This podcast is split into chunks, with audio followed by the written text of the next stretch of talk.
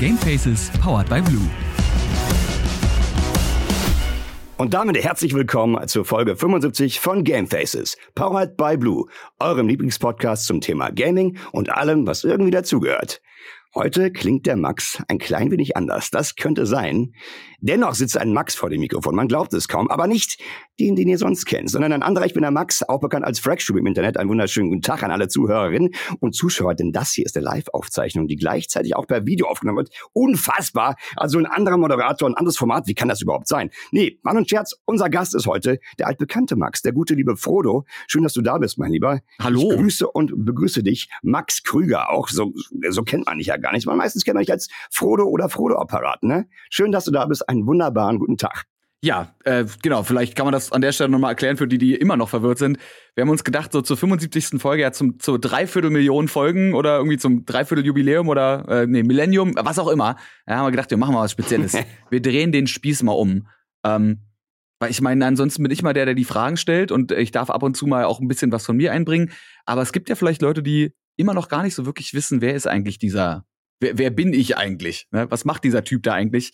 Und haben uns gedacht, weißt du, nach 75 Folgen kann man vielleicht auch den Moderator einfach mal vorstellen. Deswegen bin ich heute da und stelle dich mehr oder weniger vor. Und ich glaube, da knüpfen wir auch an einem ganz guten Punkt an. Ich gebe ein bisschen Background-Infos. Normalerweise ist das diese, dieser Part der Sendung oder des Podcasts, in der, ja, in der du die, über die anderen ein bisschen gestalkt hast und was erzählst. Und heute bist du dran. Heute bist du in der Position. Mal gucken, gespannt. wie dir das schmeckt. also, geboren in Berlin, äh, 1990. Also du bist ja auch schon ein alter Hase, so wie ich fast. Ähm, bereits seit 2006 auf YouTube unterwegs. Das weiß ich. Damals mit einem The Guitar Next Door Kanal. Den gibt's, glaube ich, gar nicht mehr.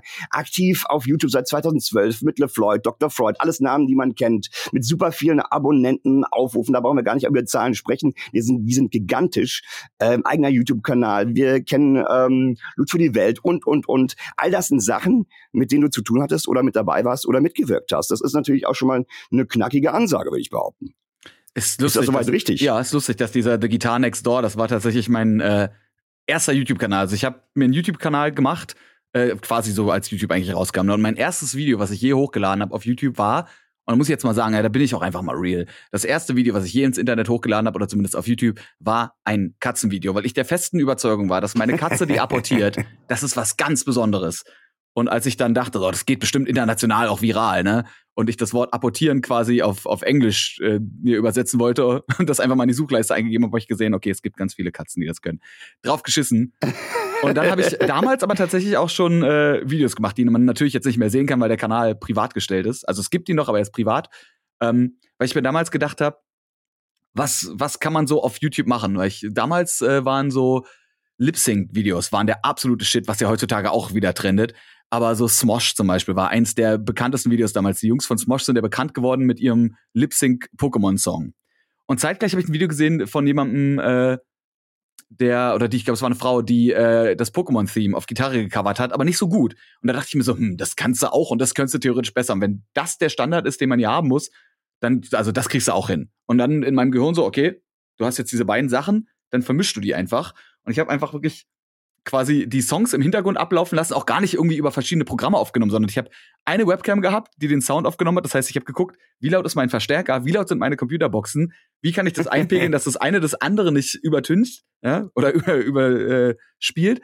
Und habe dann quasi das Pokémon-Theme laufen lassen, habe selber mit der Gitarre drüber gespielt und habe aber nicht gesungen, sondern einfach sehr, sehr emotional und mit sehr viel mit sehr viel Gesichtsgymnastik äh, diesen Song noch dazu gelipsingt. Was das Lustige ist, weil man hört theoretisch, wenn ich so da, da, da, da, da mache, könnte man das theoretisch hören. Es gibt, glaube ich, in einem meiner Lip-Sync-Videos, ich glaube in, der, in dem Power Ranger-Ding, was ich gemacht habe, hau ich einmal doll gegen die Gitarre und man hört das halt.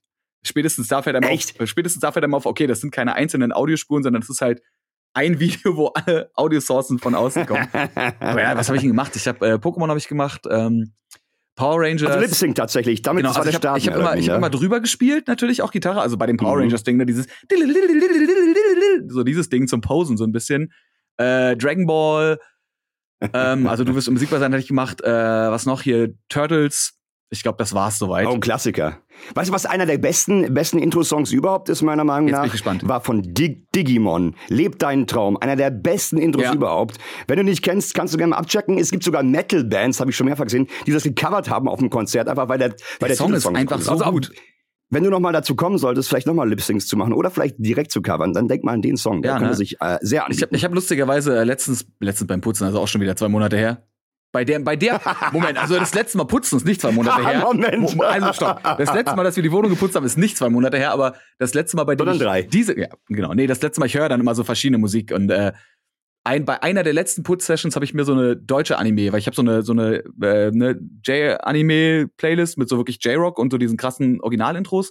Und dann habe ich mir aber auch eine deutsche gemacht und äh, habe aber da auch gemerkt, dass auch, also lebt ein Traum und äh, nur ein großer Träumer und wie die alle heißen oder hier ich werde da sein ist auch so ein, also die Digimon-Tracks generell auch alle von dem gleichen Typen gesungen, ne? genau wie auch Pokémon und alles.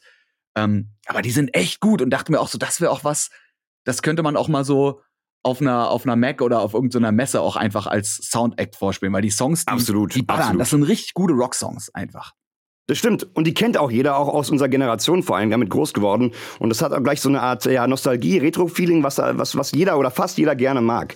Äh, Max, wie du weißt, habe ich ja hier, und liebe Zuschauer, Zuhörerinnen, Zuhörer, Zuschauerinnen, habe ich jetzt alle benannt, ich hoffe. Ja. Jedenfalls habe ich natürlich auch ein Skript, ne? Und in so einem Skript steht auch ein Icebreaker. Nicht, dass wir den jetzt noch bräuchten nach diesem, äh, nach diesem äh, krassen Start, Das aber Titanic-technisch ist das Eis hier schon gebrochen, ja. das Eis ist schon geschmolzen sogar. Dennoch habe ich diesen Eisbrecher, denn das ist ein nettes Zitat von dir und ähm, das beißt sich so ein bisschen, da muss ich echt mal nachfragen, was da eigentlich Sache ist. Also, du hast geschrieben, ich habe eine, oder gesagt, ich habe eine Hassliebe mit Social Media. Ja. Obwohl du ja eigentlich komplett äh, in Social Media, Internet, Co. Und dazu zähle ich natürlich auch YouTube unterwegs bist, groß geworden bist, eigentlich heimisch bist.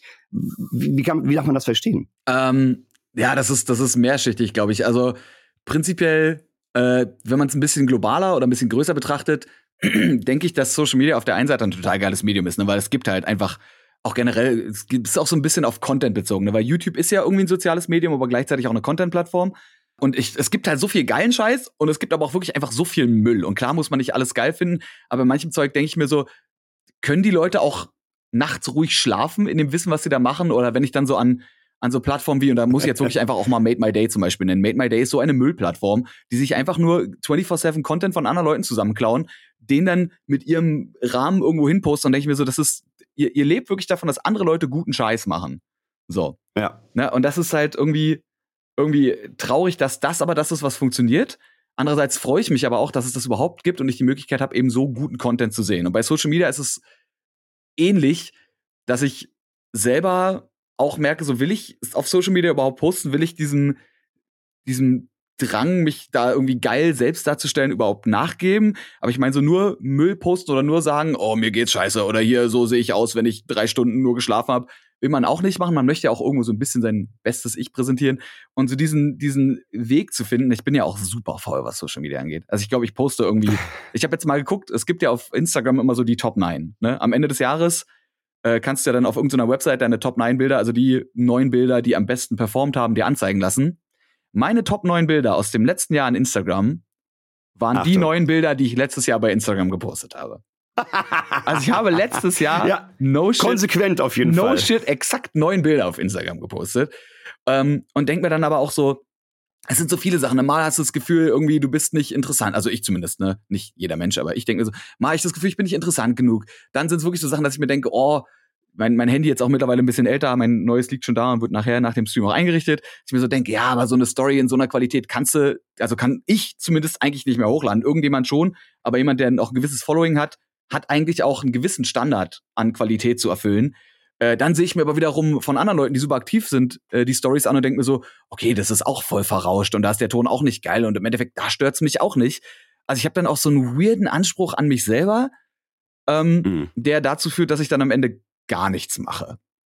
Ich kann das komplett nachvollziehen. Ich, hab, ich bin auch so ein Kandidat, der denkt, er hat gerade so ein Post, also eine Story auf Insta, da, da, da lasse ich äh, zwei gerade sein, oder wie sagt man da, und, und Mhm. nehme da auch mal den Ton, wie er ist und so, es passt. Fünf, Aber weil Post bin ich immer so, gerade.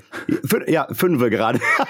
Dann lasse ich die zwei ungerade sein. Jedenfalls, wenn ich da mal so einen Post mache, so einen richtigen, ne, denk, da habe ich mir auch mal gedacht, oh, der muss gut sein, der muss Licht stimmen, es muss irgendwie interessant sein und so weiter. Ja, ne, das ehrlich, Foto es muss irgendwie aussehen, als hättest du anders bei einem Shooting gemacht und nicht als hättest du es mit deinem Ja, Handy ja, gemacht. eigentlich. Das war auch mal ein Einspruch, aber eigentlich juckt's keinen. Ich sag's dir, wie es ist, ne? Und da komme ich auch auf zwei Themen zu sprechen, äh, die, du eben gerade erwähnt hattest, nämlich, dass dieses Content klauen, ne? Das, das habe ich auch schon jetzt erleben dürfen. Ich habe seit einiger Zeit so ein kleines neues Format, wo ich so ein bisschen mit meiner Stimme Blödsinn im Internet mache, irgend so Game-Charakter äh, imitiere, ne? Und prompt hat es ein paar Klicks, weil das kam irgendwie so ja mini-viral gut an, habe ich das auf ganz, ganz vielen verschiedenen Seiten in Compilations gesehen. Mhm. Auf äh, einer türkischen Valorant-Seite, die relativ groß ist. Und äh, das wurde einfach genommen, ohne mich zu fragen. Und da dachte ich auch so, hä? Also wenn du es schon nutzt, dann frag mich doch wenigstens. Weil letzten Endes generiert die dann Seite dann mit meinem Konto, den ich kreiert habe, mit meiner kreativen Schaffung dann Klicks. Das fand ich auch nicht cool. Und kann deswegen äh, sozusagen dich super verstehen und nachvollziehen. Also echt bisschen crazy. Ich habe das mit einem aktu ich, ich habe das mit einem aktuell, also nicht mit einem aktuellen Video, aber ich habe das aktuell öfter mit einem Video, was auch schon, glaube ich, zwei, drei Jahre alt ist. Äh, ich weiß nicht, ob du Bohemian Browser Ballett kennst. So eine. Äh, nicht gehört, nein. Okay, ist auch ein, ein, guter, guter Kanal auf sämtlichen Social Media Plattformen eigentlich. Ähm, okay. die halt auch so, so Comedy-Videos in alle möglichen Bereiche machen. Und da habe ich mal ein Video gedreht, unter anderem äh, waren dabei der Simon von den Rocket Beans und eine Berlin-Tag- und Nachtdarstellerin. Und wir haben das Ganze okay. auch in so einem Stil gedreht. Also die Story von dem Video war quasi, dass ich ein Gamer bin. So ich spiele halt irgendwelche Shooter und meine gesamte Beziehung mit meiner Freundin basiert darauf, dass ich gut in diesen Spielen bin. Und irgendwie kommt sie, also kommt sie dann halt rein und merkt so, yo, Digi, was denn da los? Du bist ja jetzt nicht mehr Global Elite, du bist ja jetzt nur noch Gold Nova 3. So, das ist einfach nicht mehr der Gamer, in den ich mich verliebt habe. Deine KD ist ja unter, unter eins, geht gar nicht. Und ich dann halt zum Arzt gehe und mir dann halt was verschreiben lasse was man halt so macht bei Tabletten. was man halt so bei KD genau, was man bei KD und Potenzproblemen oder so ähnlich machen lässt. Und dieses Video hatte damals gutes gute Zuschauer und eine gute generelle Viewzahl. Ähm, und jetzt kriege ich das aber immer wieder öfter von, also so in, in den letzten drei Monaten von, von fünf, sechs, sieben, acht Leuten geschickt bekommen, so, ey, hier gerade das Video gesehen, voll lustig. Und sehe dann aber, dass es nicht über Bohemian Browser Ballett kommt, weil ich mir denke, da ist es ja schon drei Jahre alt, wie sollen die das finden, wenn nicht random, sondern dass irgendwelche anderen Seiten Clips daraus jetzt zusammenschneiden und das als ihren Kram posten, ohne Credit zum Teil. Ja. Und dann jetzt ja. aber wirklich dann vor drei Wochen oder so das Video gepostet wurde, wo ich mir auch denke, das ist halt so dreist. Das ist so frech. Habe ich auch. Und, ne? Ohne zu fragen. Wenn jemand, ich weiß nicht, wenn jemand fragt und sagt, ey, ich will jetzt mal eine Compilation aufnehmen oder so, dann sage ich, also dann lasse ich auch die zwei ungerade sein oder die fünf gerade und sage, okay, kein Problem, mach, äh, mach unten meinen Link rein oder meinen Namen und dann ist alles cool. Mhm. Da bin ich auch nicht so. Aber wenn Leute das einfach stehlen, dann wäre ich richtig stinkig. Also dann denke ich so, was soll das? Ich fühle mich richtig veräppelt. Aber kann ich gut nachvollziehen. Ähm, also der Icebreaker, beziehungsweise die Frage, die Hassliebe mit Social Media sei damit beantwortet, glaube ich, im, ja. im Groben. Jetzt aber die Frage, das war ja eher die Frage hinsichtlich dessen als Creator, als Content Creator. Wie ist es denn als Konsument? Konsumierst du viel Social Media? Auf und damit Fall. zähle ich YouTube und alles andere ein. Und wenn ja, was, was guckst du am liebsten? Oder ähm, was konsumierst du am liebsten? Ich, ich probiere das tatsächlich auch zu trennen. Ähm, dass ich zum Beispiel, wenn ich, wenn ich auf YouTube gucke, äh, mein, mein YouTube-Algorithmus ist so eine Mischung aus Idee, je nachdem, dem, das Spiel, was ich gerade grinde, also jetzt zum Beispiel ist es gerade Apex, dementsprechend habe ich sehr viel Apex-Kram in meiner Startseite, mhm. dann aber auch sehr viel John Oliver und sowas. Also irgendwie so, so diese Talkshow-Formate. Ähm, und dass ich, wenn ich aber da was gucke, was, also wenn ich mal merke, ich gucke jetzt mal ein Video, was da nicht reinpasst, gehe ich danach aktiv in meinen YouTube-Verlauf und lösche das da raus. Weil ich nicht will, weil ich nicht will, dass ich dann auf einmal irgendwelche TikTok-Reels oder sowas sehe. Die gucke ich mir auf Instagram okay. an. Also auf Instagram zum Beispiel die Durchsuchen-Page besteht zum Teil aus, aus Gaming-Memes, zum Teil aus irgendwelchem Tattoo-Kram und dann halt aus so den, den Standard TikTok und äh, Instagram Real Memes. Also ich glaube, mein ohne TikTok installiert zu haben auf dem Handy, ist mein TikTok Game gar nicht mal so kacke. Ich wollte gerade sagen, du guckst TikTok oder konsumierst TikTok über Instagram. Ja, weil Klar, ja ne, alle Leute ihren TikTok-Kram einfach auf Instagram hochladen. Genau. Dementsprechend genau. sehe ich, also da denke ich mir so, da brauche ich mir die TikTok runterladen. Vielleicht soll ich es mal machen und mich mal die halbe Stunde hinsetzen, die es angeblich dauert, um mir einen guten TikTok-Algorithmus äh, zu bauen. Weil ich bin jetzt nicht jemand, der sagt, oh, TikTok, da ist doch nur, da, da tanzen doch nur Kinder. Ne, ich weiß, dass es auf TikTok nee. unendlich viel guten Content gibt. Ähm, und dass man ja. sich halt eine halbe Stunde durch das durchklicken muss, was die breite Masse guckt und der Algorithmus wohl angeblich sehr, sehr schlau ist und dann schnell das findet. Aber ich bin, also ich, sehr viel Social Media. Auf Twitter zum Beispiel, Twitter ist ganz anders. Twitter folge ich äh, eher so Leuten aus der Gaming-Branche, also vielen Leuten, die entweder irgendwie im E-Sport-Bereich tätig sind als, als Hosts zum Beispiel, ähm, ein paar Leuten aus dem, aus dem Game-Dev-Bereich, ein paar Leuten aus dem Synchro-Bereich. Und irgendwie bin ich auch so ein bisschen in diese, in diese Lefty, Lefty-Twitter-Bubble reingerutscht. Also es ist so halb, halb politisch, halb Gaming-related und dann natürlich folge ich halt den Leuten, die ich privat kenne. Also da sind auch eine ganze Menge Streamer und Streamerinnen dabei. Ähm, ja, aber viel auch aus der Gaming-Branche tatsächlich auch, ich glaube, der, der größte Anteil an Frauen, denen ich folge, zum Beispiel ist auf Twitter. Da ist mein, ah, mein Feed okay. tatsächlich nicht überwiegend weiblich, aber schon, schon viel weiblich, äh, was an sich für mich finde ich ganz gut ist, weil Twitter auch ja im Gegensatz zu den anderen Plattformen mehr so opinion-based ist. Also ich meine, wenn du eine Meinung genau. hast. Und nicht so viel, so viele Bilder und Fotos Genau. ausschließlich, ne? Und äh, dementsprechend, um da vielleicht auch mal Ansichten zu kriegen, wenn Leute auch mal einen Thread zu einem Thema schreiben, der ein bisschen länger ist, lese ich mir den auch gerne mal durch. Ähm, und ja, das, also Twitter ist so meine open-minded Plattform, wo ich sage, da gehe ich hin, wenn ich äh, vielleicht auch mal was Negatives lesen will oder mich über irgendwas aufregen will. Also Twitter vorm Schlafen gehen ist nicht so gut. Instagram vorm Schlafen gehen ist auch nicht so gut, weil da muss ich lachen, aber schon eher. Also Twitter ist so ein Ding, das gucke ich mir morgens an, wenn ich direkt keinen Bock mehr auf den Tag haben will. Ja. und dann, nee, dann, aber dann, dann also- ist genug, dann kannst du dich wieder hinlegen. Also ich gucke guck wirklich, dass ich meine Plattformen sind ja auch alle anders, aber ich gucke, dass ich jede Plattform irgendwie anders benutze, dass ich meine YouTube ist so YouTube ist so für die langen Sachen, auch so E-Sport-Dokumentation, ein Kanal, den ich immer wieder hier im, äh, im Podcast bespre äh, bespreche, nicht Quatsch bewerbe. Lass mich raten. The Score E-Score. E-Sport. Ja, The Score The Score. E-Sports, ja. Ja, Genau. gucke ich auch, gucke ich auch jeden Tag. Das- ich liebe das. Das ist so oder cool. wie gesagt, ich rewatche auch die alten John Oliver Dinger. Also wenn ich mit dem Auto durch Berlin fahre, ich bin ja mit dem Auto relativ viel unterwegs, ähm, höre ich quasi die John Oliver Folgen so auch als Podcast. Ach ja. Und das ist dann YouTube, das sind so die längeren Sachen. Instagram ist quasi TikTok, so das Schnelle für mittendurch, das Lustige oder auch mal, auch Essen, stimmt, Essen auch sau viel. Also auch schon Rezepte auf Echt? Instagram gesehen und Also, nachgekocht. bist, du- bist du auch so ein Kochhase oder was? So, Ja. so, so ein Also kleiner, Ko äh, kleiner wie mein- sagt man, Connoisseur zu Hause? Ja, also mein- mal auch an, am Herd unterwegs und so? Also, mein DM-Verlauf Ja, mit, meiner, mit meiner Freundin bei Instagram sind entweder weirde Memes, die ich sau lustig finde, die ich ihr danach nochmal erklären muss, damit sie dann immer noch nicht drüber lacht, aber zumindest weiß, warum ich es lustig finde. ähm, süße oder wholesome Memes, wo man einfach sagt, die hier, du, Mhm. du kannst auch mal was Geiles am Tag gebrauchen, wo du einfach hm machst und Rezepte. Also dieses, oh geil, lass das Okay. mal probieren oder oh, da hätte ich Bock drauf oder ey, das ist ja wie unsers, aber mit einem Twist, lass das mal machen. Also wir kochen tatsächlich nicht viel, also wir kochen generell viel, aber auch schon öfter mal was, was wir auf Instagram sehen nach. Also wir haben auch Rezepte, wo wir einfach zu faul sind, uns die abzuschreiben, wo ich dann quasi in meine gespeicherten Posts bei Instagram reingehe und mir dann das Rezept von da lese. Also es gibt so ein paar Aufläufe oder so ein paar geile Pfannengerichte, wo ich tatsächlich statt in Kochbuch in meine Instagram gespeicherten Posts reingucke. Ja, da, da kann, das kann, kann ich mich anschließen. Ich habe auch äh, schon ein oder andere Sachen, die man so in so diesen ganz kurzen Videos äh, auf Instagram oder so sieht. Am Ende kommt, mmm, juicy. Und dann Mm. zieht sich doch der Käse oder irgend sowas. Oh. Ne? Und das haben wir nachgekocht. Und es war auch verdammt lecker, muss ich sagen. Also nicht alles ist top, ne? Aber es war schon in Ordnung. Also da kann man, äh, kann man schon mal ausprobieren.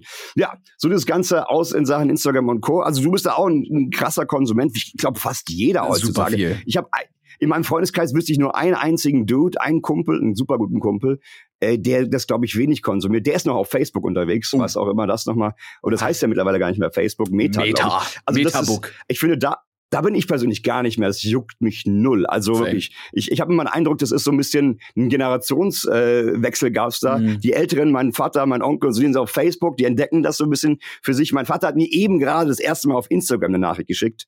Mein Onkel, no shit, mein Onkel, der ja auch schon über 40 ist, hat mir vor zwei Tagen auf Instagram gefolgt. Was? Ja, der ist, also der, das ich ich. der ist halt, der ist halt äh, Elektromusiker.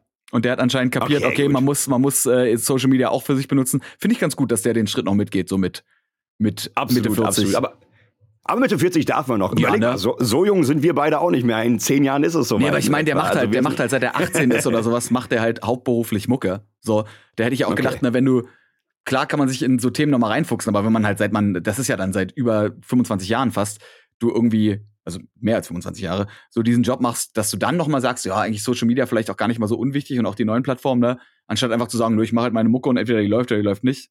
Das fand ich schon, fand ich schon gut. Ja, Respekt, Daumen hoch. Und natürlich eben auch äh, vom, eine Plattform, die man nicht außer Acht lassen darf. Ich meine, heutzutage geht nichts mehr ohne Social Media. Das merke ich auch sehr stark hier in unserem Podcast. Mhm. Äh, Und auch an deinem, an deinem Konsum und aber auch ähm, ja, Kreationsverhalten. Also schon auch crazy. Max, ich hatte noch eine Sache hier in meiner, in meiner schlauen Liste stehen. Die habe ich angangs so beiläufig gesagt, aber das würde mich am ehesten mal interessieren. Du hast in einer YouTube-WG gelebt. Ja. Ist das korrekt? Und, und wenn ja, erzähl mal ein bisschen, plauder mal aus dem Nähkästchen. Ich würde jetzt mich sagen, mal jucken. wir, wir waren, also ich meine, da waren auch, ich, war- ich war, glaube ich, damals der größte YouTuber, der da war. Äh, und ich war ja nie wirklich groß. Ich habe irgendwie so bei 100.000 Abonnenten rumgehangelt. Ähm, Naja, aber es war, also, es war der eine oder trotzdem, andere wird sich schon drüber freuen. es war trotzdem, man müsste mich vom Gegenteil überzeugen. Ich denke, wir waren die erste deutsche Content-WG, die es gab, ungeplant. Ähm, das fing einfach damit an, dass mich äh, von der Band Future, was ja dann noch meine, meine Mitbewohner waren, der Felix einfach irgendwann mal privat anschrieb. Als ich so auf YouTube angefangen habe und meinen ersten Song hochgeladen habe, schrieb der mir halt so, ey, wenn du mal Bock hast, irgendwie Musik zusammen zu machen, ne, können wir uns ja mal treffen. Und das war halt so am Anfang von YouTube, da dachte ich mir so, ja komm, kannst dich auch einfach mal mit irgendwem treffen, haben uns auf dem Burger getroffen, haben uns super gut verstanden, haben CDs ausgetauscht. Ähm, dann hat er mich zum Pen and Paper Spielen eingeladen und da war halt sein Mitmusiker, der Jako dabei äh, und dann unsere unsere dann später Mitwohnerin äh, Laura und unser großartiger Game Master Nils, den viele vielleicht davon Loot für die Welt als den damaligen Game Master für unsere Pen and Paper Sessions kennen. Ähm, ja, und haben halt also diese Pen, Pen and Paper Runde aufgemacht und haben da schon festgestellt, ey, wir kommen alle gut miteinander klar. Felix und Jakob wollten eh zusammenziehen, weil die in der Band zusammen waren. Dann haben sie mich noch gefragt und dann wurde das irgendwie immer mehr. Dann hat der Nils noch mitgefragt und dann äh, haben wir gemerkt, okay, die Laura, die eigentlich eine super geile Wohnung alleine hatte, wo ich mir denke, da würde ich niemals ausziehen, war, hat sich aber auch irgendwie einsam gefühlt und dann waren wir auf einmal fünf und haben festgestellt, je mehr Leute wir sind, je mehr Leute wir sind, umso einfacher ist es theoretisch eine Wohnung zu kriegen. Weil dann kannst du dir auf einmal mit fünf Leuten Wohnungen leisten, wo du als Einzelmensch gar nicht die, die finanziellen Mittel in dem Alter hast. Dann hat sie noch gefragt, ey, ich habe da noch eine Freundin, die sucht auch noch gerade was. Und wir meinten so, ja, okay, sechs, wir haben hier eh eine Wohnung für sechs, dann lass uns die nehmen. Und dann waren wir am Ende sechs Leute in einer WG, aber es waren theoretisch zwei Wohnungen, die, wo die, die Zwischenmann einfach rausgerissen wurde. Ehrlich, sechs Leute, also ich habe auch mal in der WG gewohnt, aber sechs Leute finde ich dann schon echt heftig. Hat Vor- und Nachteile, oder? Ja, es waren theoretisch, also jeder hatte sein eigenes Zimmer. Ähm, es gab kein Wohnzimmer, was aber auch okay war. Es gab eine große, also eine wirklich sehr große Küche und äh, zwei Badezimmer. Mhm. Das heißt, drei Leute haben sich ein Badezimmer geteilt, was ich denke, WG-technisch noch funktioniert. Äh, drei, ba drei Balkone, so, also das geht, das geht vollkommen klar. Und damals halt, ähm, ja, die, die Jungs von Future eben auch angefangen, ihren YouTube-Kanal mit aufzubauen. Der Nils sich seinen dann auch mit aufgebaut. Alles keine Riesensachen. Wie gesagt, das ist jetzt nicht so wie wenn ein äh, Julian Bam und ein Rezo oder so zusammenziehen würden. Aber trotzdem, naja, so trotzdem. Die, ich meine, trotzdem so die erste WG, gewesen. Ne? Die erste WG aus Leuten, wo halt viele Leute Content zusammen machen, was auch ganz geil ist, weil natürlich dadurch, also mir, ich finde das voll geil, weil ich brauche nicht so viel Ruhe. Äh, es war immer laut, es war immer irgendwie was los. Wir haben zum Teil, bin ich von äh, Aufnahmen, wenn wir irgendwie, also wenn ich damals noch für Mediakraft unter anderem so einen News-Kanal moderiert habe, was geht ab und Excalibur hießen die, das waren halt so Nachrichtenkanäle, bin ich dann irgendwie Mhm. drei Uhr morgens davon wiedergekommen, weil wir halt lange was aufgenommen haben, was auch so ein Ding ist, ne? Normaler Netzwerksender würde niemals um die Uhrzeit arbeiten bei uns, das war alles Rock'n'Roll Ja, ja, das ist klar. um dann um drei Uhr morgens nach Hause zu kommen und die Jungs zu sagen, ey, wir sind hier gerade noch am, am Album ackern, äh, bist du fit? Wollen wir die Aufnahmen gleich noch machen und wir dann um drei Uhr morgens zu fünf vorm Mikro stehen und uh, uh, uh, machen. So, weißt du? Und es stört auch niemand. Das hat unsere, die, die Nachbarn von unten hat das nicht gestört. Auch die Homepartys, Ja, legendär. cool. Du hast einfach im, im Flur deinen Zettel ausgegangen, hast gesagt, ey, wenn ihr Bock habt, kommt rum. So, wenn es euch zu laut wird, ja, hm, schade.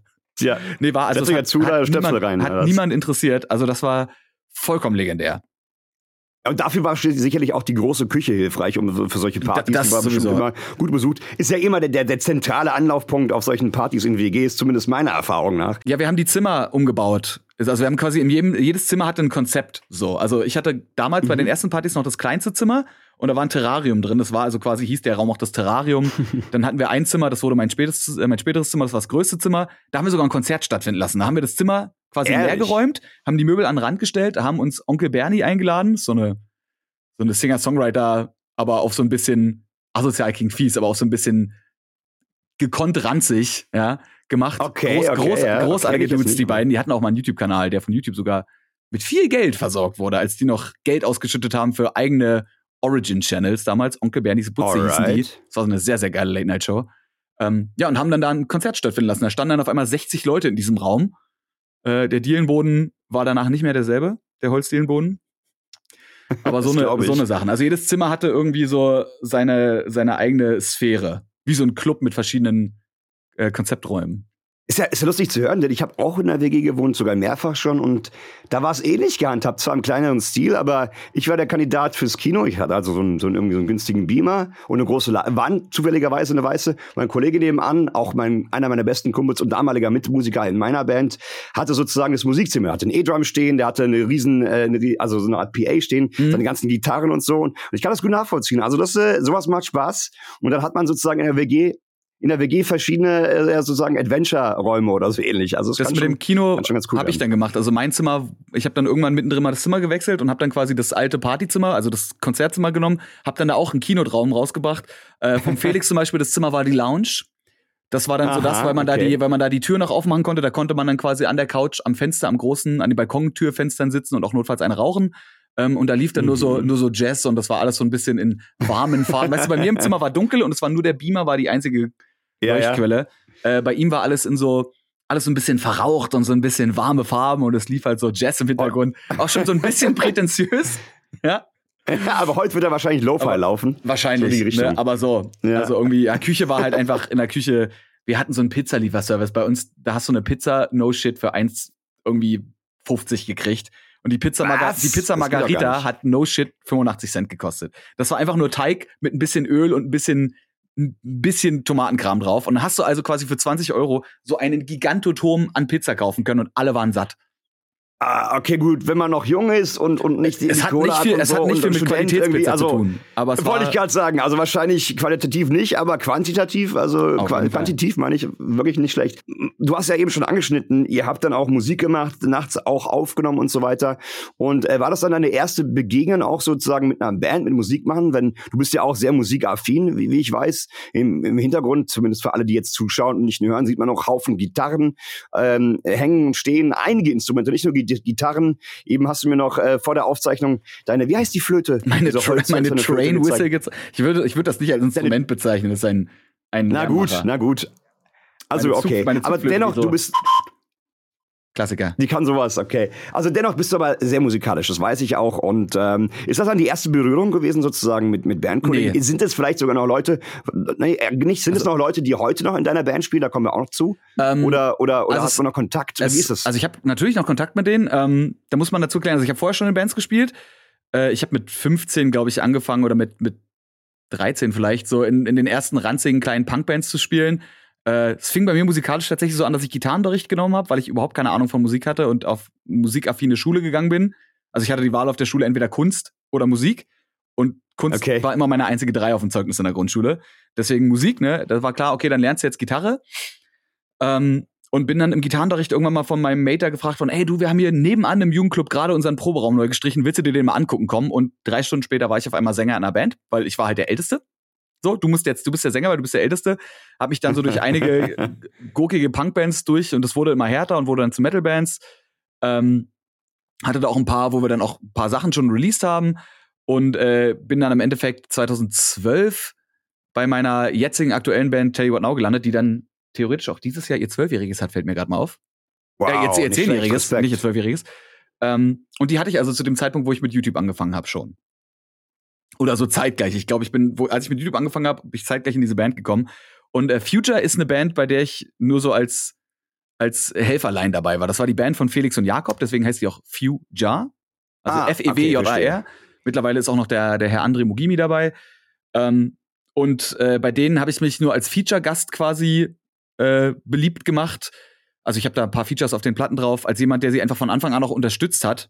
Also ich möchte jetzt nicht sagen, so, ey, ich bin der Grund, Verstehe. warum die jetzt berühmt sind. Nee, weil Ich fühle mich ganz groß raus. Ich die mach machen, die euch machen, auch, die machen auch gute Mucke, aber ich habe halt damals auch äh, viel daran gesetzt, einfach auch überall mal von denen zu erzählen, ähm, ne, weil ich die Mucke auch einfach mitgefeiert habe und die auch zu unterstützen. Also ich habe zum Beispiel auch äh, damals noch Mhm. völlig unentgeltlich äh, ein Musikvideo für sie gedreht, mit dem wir auch einen Videopreis gewonnen haben. Was einfach so, Ehrlich, wow. was einfach so, ne, das haben wir dann damals gedreht mit dieser Kamera, mit Wann- der ich jetzt gerade Wann war das? Äh, jetzt, Wann war das? lass mich das mal nebenbei. Ungefähr. 2012 oder sowas? Ja. Spam Future, ich kann das Das mal nebenbei rausfinden. Ähm, Macht das? das ist, wie gesagt, ein Video, was wir einfach so spontan über den Sommer gedreht haben, während sie, das, das, dieses, dieser Sommer in der WG war so geil. Weil wir haben dieses Video gedreht, währenddessen haben die aber das dazugehörige Album, weil das war ja nur eine Single von dem Album, das dazugehörige Album geschrieben und produziert, alles in der WG, in Oh, den wow. verschiedensten Räumen. Äh, in dem einen Raum wurde dann recorded, in dem anderen Raum kam dann irgendwann ihr Studio-Dude dazu, hat sein Studio in einem unserer WG-Zimmer aufgebaut. Während Wow. sie noch Song, während der eine den einen Song schon gemischt hat, hat der andere den nächsten Song geschrieben und ich saß im gleichen Raum und habe das Musikvideo geschnitten. 2013 war es übrigens. Und dann sind wir irgendwann mal kurz, äh, um Pause zu machen, einen Tag in Heidepark gefahren. Und dann Ja, ging's und dann ging's weiter. Und das halt über den Sommer irgendwie so. Das war, glaube ich, 2013 auch einer mit der krassesten Sommer. Da sind wir auch gerade in die WG gezogen zusammen in dem Jahr. Klingt nach einem Mega-Projekt. Aber das also ist halt- ich, ich stelle mir das super spannend vor. Das ist halt eine Band, bei der ich äh, gar nicht offiziell dazugehöre, aber glaube ich so im, im erweiterten Dunstkreis. Ne? Also wenn Musikvideos sind, äh, ich habe auch, bevor ich in mein Auslandssemester nach Texas bin, wirklich, ich bin ja irgendwie am 14. Januar nach Texas geflogen und am 5., 6. Januar oder sowas 2014 haben wir noch ein Video im Wald gedreht. Also um die Jahreswende rum bei plus minus null Grad. Mit So- nackten, mit so ein nackten Black Leuten im Metal-Video Wald. oder was? Nee, nee, ist ein, äh, ja, Indie- Indie-Pop machen sie mittlerweile. Also mit ihnen. Okay. Und das habe ich dann halt wirklich bis okay. einen Tag vor Abflug noch geschnitten sogar. What? so. Ey, du machst aber wirklich keine halben Und das Sachen. war mein lieber aber- Max.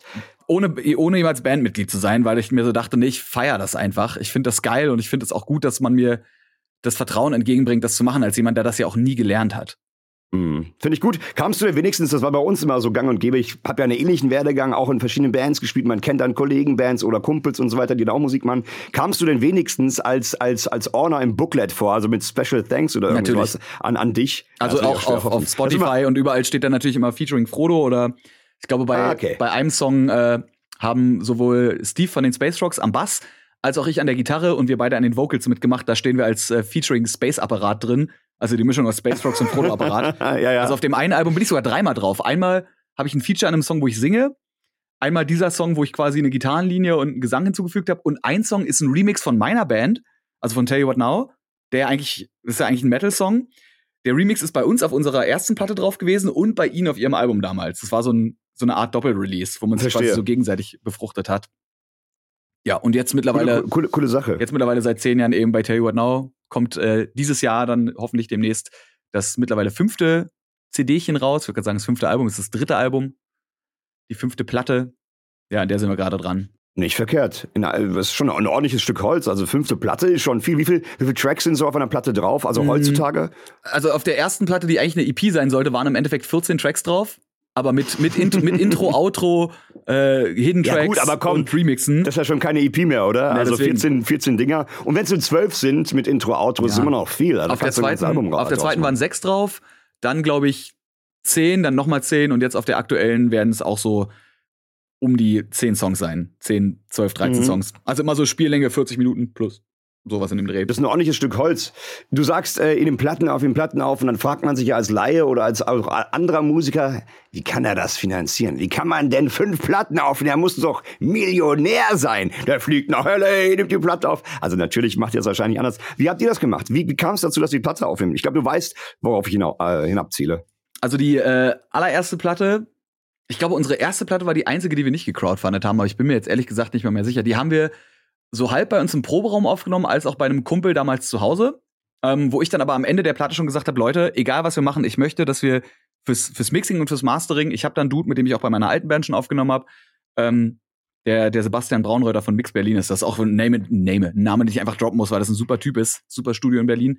Und meinte so, ey, ich bezahle das auch notfalls aus der eigenen Tasche noch, das wären dann 500 Euro gewesen, ähm, da, weil ich will unbedingt, dass der das mixt weil ich weiß, okay, wir können das zwar hier in, in Eigenregie machen, aber ich möchte, dass der am Ende nochmal seinen Zauber da so drüber prieselt. Und wir sind dann quasi mit jeder Platte immer mehr zu ihm ins Studio gegangen. Also dann haben wir angefangen, nicht nur bei ihm mixen zu lassen, sondern auch bei ihm die Vocals zu tracken und dann beim nächsten Mal auch schon die Vocals und die Gitarren und dann die Vocals und die Gitarren und die Drums und dann alles.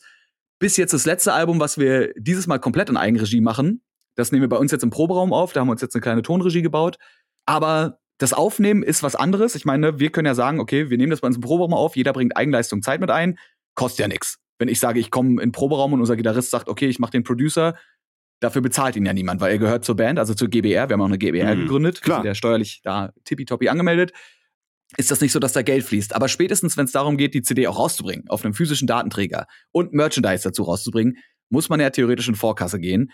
Und da ist es so, dass wir, glaube ich, auch bei der ersten schon gesagt haben, yo, die CD an sich ist jetzt fertig, digital, die Daten sind da, jetzt muss das Ding irgendwie gedruckt werden.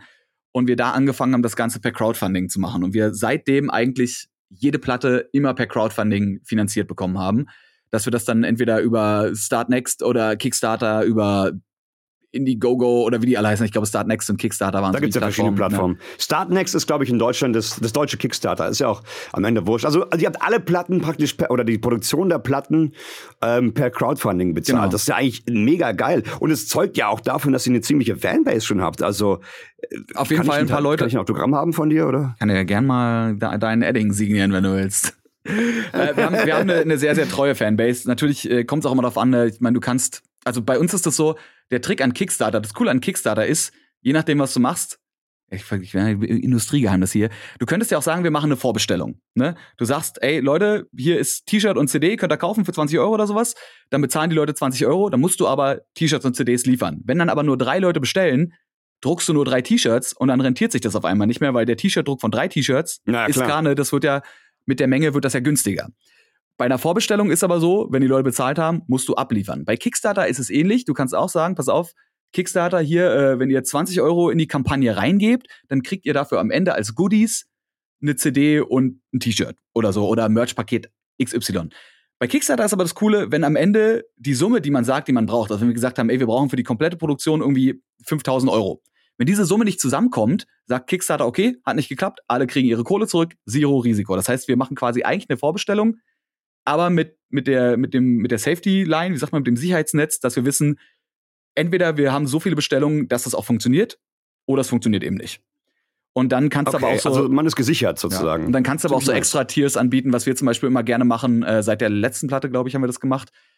Dass wir unter anderem so für 80 Euro, ist dann ein bisschen teurer, ähm, kannst du zu uns ins Studio kommen und äh, bist tatsächlich auf dem Album drauf. Also es gibt ja gerade im Metal immer so diese Crew-Vocals, ne, wo eine große Menge irgendwie Phrase XY ins Mikrofon brüllt. So, und das haben wir halt gemacht, dass wir dann eben, ich glaube, bei der letzten Platte hatten wir acht Leute da, die dann dazugekommen sind. Und die sind dann alle nach Berlin gekommen ins Studio, haben natürlich auch kurz eine kleine Studiotour bekommen, haben äh, kurz mal reinhören dürfen in so ein paar Albumsachen. Ähm, ja, und sind dann auf der Platte drauf, was halt geil ist, weil die A mit dem Namen auf der Platte stehen. Und B natürlich, wenn ich die Leute live sehe, es ist so geil. Es gibt, äh, es gibt einen, den äh, JP, wie heißt denn der? Je- Jean, Jean Pascal, glaube ich? Bin mir gerade nicht mehr sicher. JP, falls du das hörst, fühle dich gegrüßt.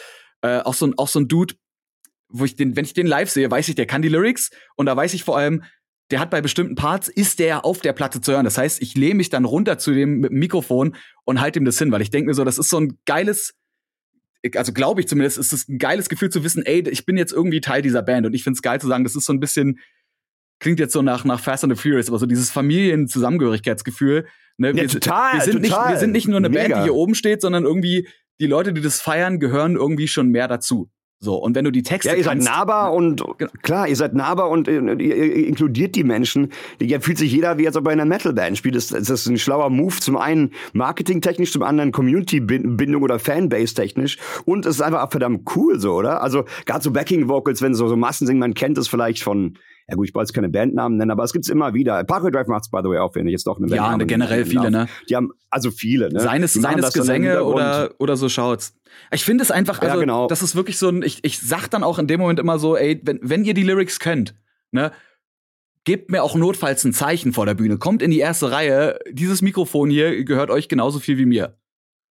Man Ja, muss ich mich immer cool. Ist zusammenreißen, nicht irgendwelche blöden Witze darüber gemacht zu haben, dass es mir gehört, weil ich es gekauft habe, aber ne, so nach dem Motto. Wir holen am Ende beim letzten Song auch immer Leute auf die Bühne und tauschen. Also beim letzten Song ist es quasi, dass wir sagen, ey, letzter Breakdown, das ist eure Bühne, rauf auf die Bühne, wir schmeißen die Leute einfach auf die Bühne und wir gehen quasi unten ins Pit und machen da dann einen Affen-Kasper irgendwie. Und, und Violent dancen dann da durch die Gegend für den letzten Breakdown und applaudieren den Leuten auf der Bühne, weil ich mir denke, so, das Konzert wäre nicht geil, wenn da keine Leute wären. Das Konzert wäre nicht geil, wenn die nicht während des Konzerts irgendeine Form von Interaktion mit uns haben. Die müssen ja nicht alle tanzen oder mitsingen. Du kannst auch in der letzten Reihe stehen und einfach nicht aus dem Raum gehen und mit dem Kopf nicken. Das reicht mir auch völlig aus. Aber da bin ich, das ist halt so die Art, irgendwie die Dankbarkeit zu zeigen, so, ey, ne, so ein Konzert macht halt keinen Spaß, wenn die Leute nicht auch Spaß am Konzert haben. Und dementsprechend, danke dafür. So, hier ist eure Bühne, hier ist euer Mikro, go for it. Kann ich gut nachvollziehen. Habe ich auch schon alles hinter mir ähm, und äh, ich, ich gebe dir recht und ich finde es eine feine Sache. Stell dir mal vor, du spielst für zwei Leute. Ich meine, ich habe es auch sogar schon geschafft, vor dreimal zu spielen. Wir haben auch schon das mal vor fünf ein sehr gespielt. unangenehmes Gefühl, könnte man sagen. Na klar, gibt man alles und zeigt seine beste Seite, aber ja, es, es kann schwierig sein. Ja, finde ich, finde ich eine feine Sache. Also nice. Und äh, ich glaube, da, damit äh, können wir das Musikthema doch, äh, glaube ich, ein bisschen so einen Strich drunter machen. Ich meine, wir können ewig schnacken, wir zwei. Tell, tell Ja, what now auf Musik, Spotify. denke ich, aber So, geplagt. ja, Endlich kann ich das mal ohne Ganz schlechtes ganz Gewissen machen. Ja? Tell you what now. Nee, mach das, hau noch mal auf raus. Spotify und auf YouTube und auf raus. überall. Und ein neuer Album kommt dann, ist, ist, ist in der Mache. Wenn nicht immer irgendwer krank wäre in der Band, ja, irgendwer was hätte und man aufpassen muss, äh, na, auch aktuell mit dem Ronny hier, der da, dem Koronski, äh, und man dann doch Leute hat, die im, äh, im Bekanntenkreis irgendwie, also mein kleiner Bruder zum Beispiel hat eine Autoimmunkrankheit. So, das jetzt, ne, da muss ich einfach vorsichtig sein. Äh, wären wir auch schon viel weiter. Das ist auch übrigens so ein Ding, das zum ersten Mal jetzt passiert in der Bandgeschichte, das kann ich noch kurz sagen. Wir haben ja das letzte Album mittlerweile vor zwei Jahren gecrowdfundet. So, und wir kamen einfach nicht zu produzieren, weil es natürlich dann auch Regelungen gab und äh, weil man einfach nicht vorankommt. Und irgendwann geht einem dann aber doch die Kohle aus, weil Proberaum und so kostet, dass wir einfach äh, mittlerweile sogar eine Förderung, um eine Förderung uns bemüht haben. Äh, bei der Initiative Musik heißt die, glaube ich. Also es gibt ja verschiedene Förderungen, verschiedene Kulturförderungen, wo man sich eben als Band oder als Künstler bewerben kann, die einem dann eben auch unter die Arme greifen. Und äh, da, auch wenn, auch wenn man, glaube ich, noch besser handeln könnte, was Kultur und Kunst in Deutschland angeht, zumindest da muss man sagen, es gibt einige Förderungen, da muss man kurz mal hier Ehre wem Ehre gebührt, ja, Ehre raushauen an die Ehrenmänner und Ehrenfrauen da. Tell, tell you what now, Spotify, so. Tell you what now, Spotify. Gerne mal abchecken. Ich habe euch äh, das erste Mal, by the way, auf YouTube entdeckt. Auch da findet ihr was, inklusive Video. Also auf jeden Fall abchecken. Tell you what now. Aber Max, du bist ja nicht nur bekannt äh, für Musik, für, für Gaming, für YouTube vor allen Dingen, ähm, sondern auch dafür, dass du dich gerne ähm, für soziale Zwecke so ein bisschen engagierst. Da kommt natürlich jedem zuerst mal Loot um die Welt, äh, Loot für die Welt, meine ich, äh, in den Kopf. Und äh, da hat man dich ja immer wieder gesehen und das ist ja auch immer wiederkehrendes Format. Und ähm, da kann man, hat man sich, glaube ich, auch schon einmal oder zweimal oder sogar dreimal für Tierschutz eingesetzt und auch da einen Teil dafür dazu gegeben und so weiter. Wie kommt das? Ist das einfach ein Wesenszug von dir, wo du sagst, ja, finde ich gut, wieso nicht den Nächsten helfen? Ich brauche auch öfter Hilfe oder, oder wie kommt's? Na, Loot für die Welt angeboten? muss man jetzt natürlich an der Stelle erstmal sagen, bin ja nicht ich alleine. Loot für die Welt ist so eine Schnapsidee, nein, nein. Ne, ist so eine Schnapsidee von von äh, Flo und mir gewesen. Ich glaube, Flo hat sie damals so, so halb angestoßen und ich meine dann, ja, Alter, geil, lass mal machen. Und dann haben wir die Space Rocks dazugeholt und Rob Bubble und haben quasi den ersten Charity-Stream ohne Ankündigung. Wir haben den Leuten gesagt, haltet euch das Wochenende frei. Mehr sagen wir nicht. Ohne Ankündigung durchgezogen und festgestellt, ey, wenn man ohne Ankündigung 33.000 Euro für einen guten Zweck aufnehmen kann, in 30 Stunden, dann lass uns das doch einfach ab jetzt jährlich machen. Und das wird halt einfach, also wurde dann, ne, wie das halt so ist mit so Sachen, es wurde einfach immer größer, immer mehr, immer mehr mit Studios. Wir sind ja auch mehrfach umgezogen. Jetzt die letzten beiden Male haben wir es bei uns in unseren Studios oder in den, in den Dr. Freud Studios gemacht. Waren aber mittendrin auch damals schon äh, bei Spandau, bei Freak, äh, Freaks for Gaming, ähm, mhm. in, in den YouTube verschiedenen, in den YouTube Studios hier in Berlin waren wir auch schon. Und ja, ich glaube, das ist bei vielen von uns so, dass wir gemerkt haben, ne, wenn man Content Creator ist und auch eine gewisse Reichweite hat, hat man irgendwo auch oder kann man zumindest irgendwo auch Verantwortung für Dinge übernehmen und seine Reichweite auch für gute Dinge einsetzen. Also natürlich für uns auch, ich muss jetzt auch mal sagen, ist auch so ein Event für mich. Ich freue mich da auch jedes Jahr drauf, weil es einfach auch ein schönes Event ist, wo ich mir denke, so, das ist einfach geil im Jahr eine zwei Tage, dieses Event zu haben, zwei Tage irgendwie nicht viel zu schlafen, viel Action zu machen, Freunde zu sehen, Gäste einzuladen. Und wenn man dabei dann halt noch mehrere tausend Euro für einen guten Zweck einnehmen kann, ist das dann eine Win-Win-Situation für alle. Ähm, aber ich selber ist bei mir auch so, dass ich, wenn ich die Zeit und Kraft dafür finde, generell mir denke, wenn man so privilegiert ist wie ich, dann kann man da auch mal was zurückgeben. Und dementsprechend habe ich dann auch, äh, wir hatten ja das, das Tierheim unter anderem, das ist gerade schon angesprochen. Das Tierheim ist einer unserer wiederkehrenden äh, Spendenvereine. Das erste Mal haben wir die, glaube ich, mit aufgenommen, als das, was war das, das Tief Xaver oder Xavier oder so über Deutschland fegte und denen quasi einfach ihr Dach oben abgerissen hat. Und die halt Unfassbar. zusätzlich zu den Millionen, die die jährlich brauchen, die fast nahezu aus Spendengeldern finanziert werden, nicht mehr komplett, aber fast nahezu, ähm, nochmal extra 100.000 Euro irgendwie für dieses Dach brauchten. Ja, da haben wir uns gedacht, da tun wir auch unseren Teil zu, auch wenn zu dem Zeitpunkt die Kohle schon zusammenkam. Aber, ne, weißt du, mehr Geld kann man immer gebrauchen, wenn man sich um über 1000 Tiere kümmert.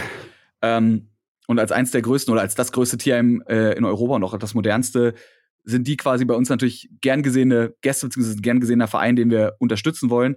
Und das war aber auch was für mich, wo ich dann nach dem ersten Loot für die Welt gemerkt habe, weißt du was, das möchte ich mehr unterstützen. Also bei mir war es dann so, dass ich zu Silvester mir damals in dem Jahr vorgenommen habe, ich knall jetzt nicht, was ich eh nicht so viel mache. Aber anstatt jetzt mhm. überhaupt drüber nachzudenken, ob ich mir was kaufe, sah ich einfach, was würdest du normalerweise ausgeben für Knallzeug? Keine Ahnung, 50 Euro oder so? Ähm, dachte mir so, ja, weißt du was, die 50, die 50 Euro kannst du auch spenden. Und dann hatte ich noch so einen Sack mit Katzenfutter, was meine Katzen einfach auf den Tod nicht essen wollten. Und dachte mir dann so, das bringst du einfach beides vorbei. Und dann gehst du einfach mal dahin mhm. und bringst es vorbei. Ähm, und wusste aber überhaupt nicht, wo ich damit hin muss. Und bin dann halt so in, in, die, in die Pressestellen da rein, weil ich mir dachte so, okay, vielleicht ist hier, vielleicht kann mir, hier ist das Büro und äh, da war halt auch die Pressestelle. Und äh, da hatte mich dann aber die, ich glaube, die Annette Rost von, von der PA erkannt. So, also es war jetzt nicht der Plan, dahin zu gehen zu sagen, so, ey, ich bin übrigens Frodo von Loot für die Welt, sondern es war eher so ein, ja, ich habe hier 50 Euro, könnte ich überweisen, aber ich habe ja auch Katzenfutter, was halt wirklich, es war halt so ein, so ein riesen Sack voll Katzenfutter. Den muss ich jetzt hier abgeben, wo gehe ich denn damit hin? Und hab dann aber da vor Ort direkt schon ein bisschen mit denen gequatscht und auch so ein bisschen über Social Media gequatscht und dann sind wir, wir haben irgendwie eine anderthalb Stunden uns einfach unterhalten, hab da sogar eine kleine Führung bekommen und seitdem ist es halt was, wo ich dann gemerkt habe, da möchte ich mich mehr engagieren, äh, hab einen Schein gemacht als freiwilliger Gassigeher, was ich zugegebenermaßen ein bisschen ehrlich, schleifen lassen. Dort?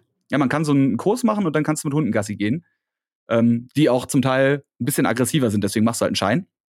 Es gibt so verschiedene ah. Stufen an Hunden, mit denen man Gassi geht.